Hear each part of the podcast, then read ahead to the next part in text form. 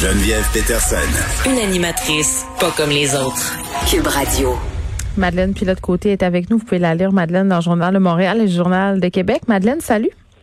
Allô, bon lundi. Bon lundi à toi. Tu voulais... Euh, mon Dieu, tu voulais qu'on se parle d'un sujet épineux. Je vais recevoir des courriels. Quand on parle du français ici, euh, dans les médias de québécois, on reçoit beaucoup de courriels, beaucoup de courriels de personnes qui sont très préoccupées par la situation du français euh, au Québec puis dans le reste du Canada. Euh, par ailleurs, Madeleine, hier, j'étais à Tout le monde en parle avec Mélanie Joly, ministre du patrimoine, mm-hmm. disait quand même que le français connaissait un recul important tant au Québec que dans le reste du pays. ça demeure excessivement préoccupant et je ne sais pas je ne sais pas comment on va faire pour rattraper tout ça. Très honnêtement, là, euh, surtout au Québec, là, il y a un recul qui est quand même assez manifeste. Euh, je dois dire que c'était pas quelque chose qui m'inquiétait plus que ça avant, mais de plus en plus, euh, je dois dire que je change mon fusil d'épaule et je trouve comme je trouve je commence à trouver ça comment dire épeurant. Ben, je pense a de quoi avoir peur, mais ce que je me rends compte, Geneviève, là, c'est que euh, moi, puis mes amis, puis le monde de ma génération, on n'a pas vraiment peur du recul du français. on devrait peut-être avoir peur de ça parce que j'ai l'impression que ça, ça revient un peu sur nos épaules que de que de le remettre de l'avant. On est comme la nouvelle génération, puis c'est nous qu'il va falloir qu'il qu'il parle puis qu'il perpétue pour qu'il reste fort puis qu'il reste vivant au Québec. Mais j'ai l'impression qu'on se sent pas concerné par ces enjeux-là. Puis c'est peut-être ça qui est un peu épeurant. Tu sais, il faudrait se sentir plus concerné si on veut assurer là une, pérennité aux Français au, Québec. Ben oui, puis je pense qu'il y a deux choses là-dedans. La première, euh, je me rappelle plus c'est avec qui je discutais de ça, mais je faisais un parallèle avec le féminisme. Je me disais, euh, moi quand j'étais plus jeune, je me sentais très peu interpellée par l'égalité homme-femme, par la question du féminisme, parce que pour moi c'était acquis. Euh, il y avait des personnes qui s'étaient battues pour moi avant ça. Il y avait des, des femmes qui, qui, étaient sorties dans la rue pour l'égalité. Euh, j'avais le droit de travailler, j'avais le droit euh, d'être qui je voulais. Dans ma tête, c'est ces idées-là qui m'ont été inculquées. Bon, là, tu grandis puis tu te rends compte que c'est pas nécessairement ça. mais je comprends que quand on prend une chose pour acquis, Ben c'est difficile après ça de se dire ben on a un problème euh, puis on s'en va tout droit dans le mur si on continue comme ça parce que dans notre tête c'est immuable notre droit de parler français. Ben oui, puis nous on n'a pas vécu euh, tu sais tout, tout tous les, gros enjeux par rapport à la langue française. On commence à en parler un peu plus depuis la dernière année. Mm. Encore une fois, je pense pas que c'est un enjeu qui, qui, que les jeunes se sentent vraiment concernés par ça. Parce que je me demande, tu sais, la langue Déjà que se sentir concerné, c'est un anglicisme? Ben, ben, c'est ça, regarde, moi, on en fait plein d'anglicismes. Ben oui. mais c'est comme ça. Puis je remarque dans mes amis, dans mes soirées, dans, on va utiliser l'anglais, on des tournures de phrases, des anglicismes on, trouve ça cool de faire ça. Tu sais, encore une fois, j'utilise le mot cool. Il y a même des mots, Geneviève, qu'on qu'on connaît même plus le, leur euh, le vrai mot en français. Tu sais, c'est, ça, ça a comme plus de sens, tu sais. Mais c'est comme ça, tu sais, des amis qui qui ont même pas eu des parents anglophones, qui ont même pas un background euh, anglais, mais qui vont euh, quasiment prendre un accent quand ils parlent français pour avoir l'air plus anglophone. C'est comme cool d'avoir l'air anglophone, puis c'est cool d'intégrer ça, tu sais. Mais il y a, peut-être un petit problème. Puis moi, je m'inclus vraiment là-dedans aussi. Moi, euh, quand j'entends une, une, amie québécoise parler moitié anglais, moitié français, parler en franglais, ben ça me chicote même pas là. Tu sais, je trouve ça le fun à limite. Genre bon, comme évoluer, c'est cool. C'est comme si. Mais moi aussi, euh, parce que tu sais, quand je te dis qu'il y avait deux affaires là-dedans, c'est que moi, d'un côté, je me dis la langue, c'est important euh, que ça soit vivant. Euh, le français n'est pas une langue figée et je trouve ça particulièrement intéressant de voir ce métissage qui est en train de s'opérer, mais pas au profit de la langue française, ben d'autres langues, parce que c'est-à-dire quand tu sais plus parler ta propre langue, quand ta langue est rendue, si on veut, triturée par des anglicismes, quand le premier mot qui te vient en quand tu parles, c'est un mot en anglais. Euh, là, je trouve que ça commence à devenir une menace. Puis quand j'écoute mes filles parler euh, de 11 et 14 ans, je dois dire qu'elles parlent beaucoup en franglais, ce qui est pas nécessairement un problème en soi si tu sais parler français comme du monde, mais euh, elles consomment de moins en moins de produits culturels en français, se tournent vers la culture américaine, tout ce qui vient d'ailleurs est plus cool. J'ai l'impression que le français, c'est pas alléchant.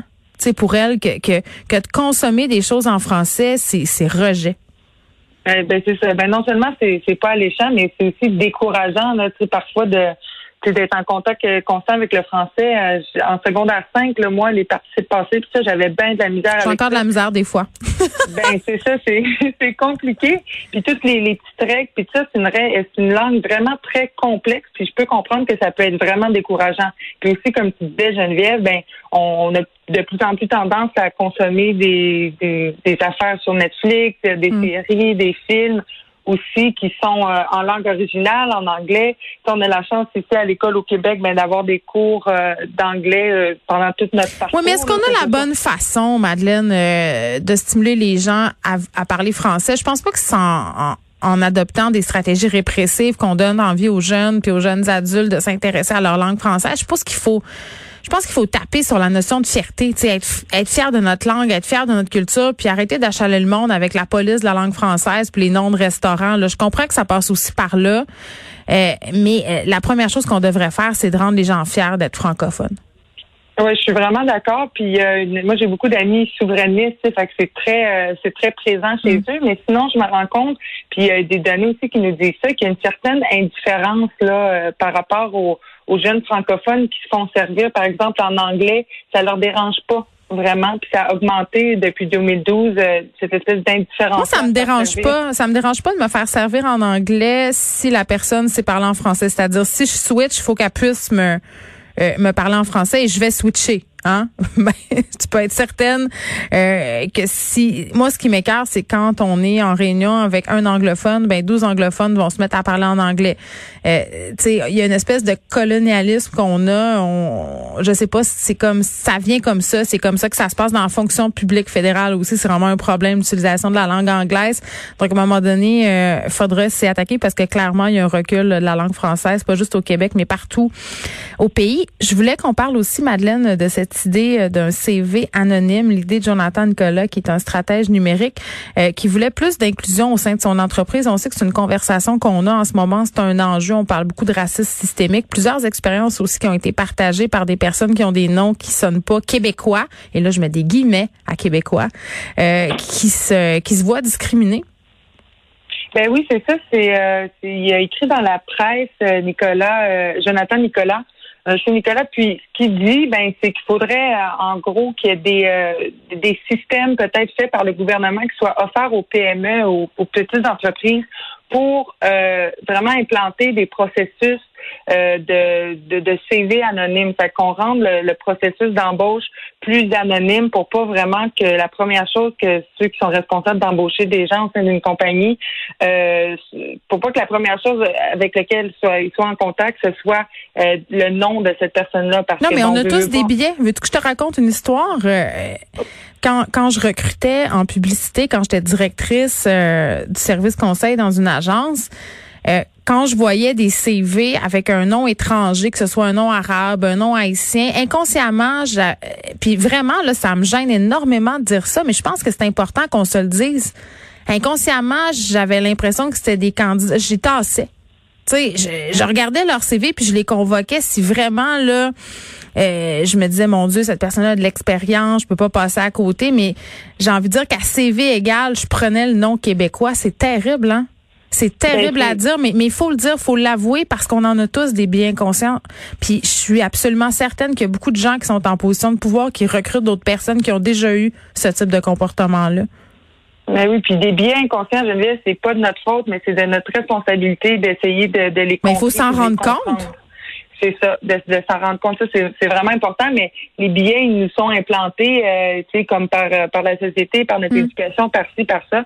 Fait que notre responsabilité, c'est vraiment de s'en rendre compte puis de renverser ça. Puis des techniques comme euh, Jonathan Nicolas propose mm. de CV anonyme, ben, ça peut aider à renverser ça parce que euh, il y a 60, les gens ici de la diversité ont 60% moins de chances de décrocher une entrevue.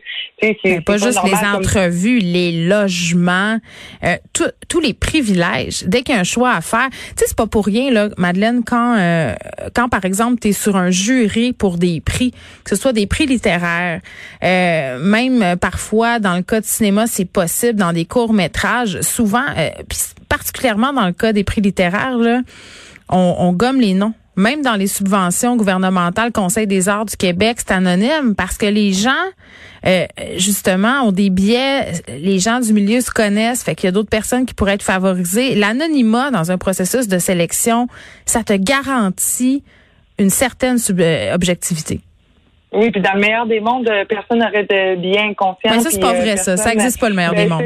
Ben, c'est ça. Fait que le, meilleur des mondes n'existe pas. Fait que c'est pour ça qu'il faut trouver comme des stratégies puis des solutions pour euh, comme espérer renverser là, le, ces, ces statistiques-là vraiment comme décourageantes là, de 60% des, des personnes qui ont un nom euh, qui ne sonne pas québécois en gros guillemets, comme tu disais, tu sais, c'est pas normal qu'il y ait vraiment de la misère à trouver un emploi. Mon chum, qui est quand même assez familier des milieux bancaires, disait, euh, il me disait souvent, moi, ce qui me fait très rire, euh, tu regardes les pubs des banques euh, un peu partout, puis c'est souvent des personnes racisées sur les affiches, tu sais, qui ont l'air d'avoir des postes de direction, qui ont l'air d'être vraiment très, très importants au sein du milieu bancaire en question. Puis quand tu travailles dans les banques, tu te rends compte que les personnes qui ont des postes clés, ce sont des personnes blanches, souvent anglophones par ailleurs, euh, qui sont privilégiés et que les personnes racisées ou les petits Québécois, ben ils ont des postes de seconde zone. Euh, c'est pas juste les banques là, c'est un peu partout euh, dans plein d'entreprises. C'est comme si c'était de bonne loi d'avoir de la diversité, mais quand ça compte, quand c'est le temps de prendre des décisions, quand c'est le temps de donner des postes importants,